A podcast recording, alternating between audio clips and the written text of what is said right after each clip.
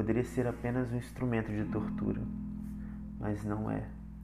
Poderia ser um símbolo da minha vergonha pelos pesos dos pecados que me condenam a ela, mas também não é.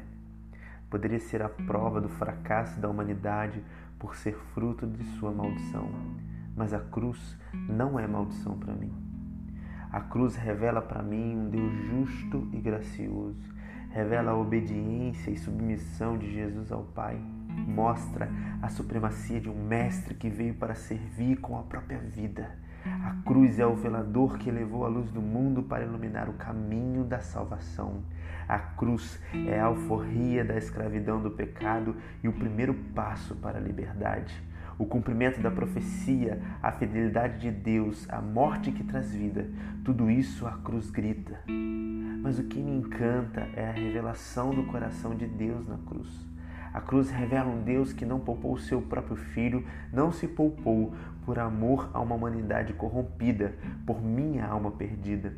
Revela um Deus que preferiu sofrer sem merecer para me ter. Logo eu que não tenho nada para oferecer. A cruz é a queda da acusação que me envergonha, é a única vitória real da minha história. A cruz é a porta de saída do reino das trevas e o convite VIP para o reino da luz é Jesus entregando sua vida e a preenchendo em mim. É a maior declaração de amor que nunca vou conseguir retribuir, mas que me leva a todos os dias viver em gratidão.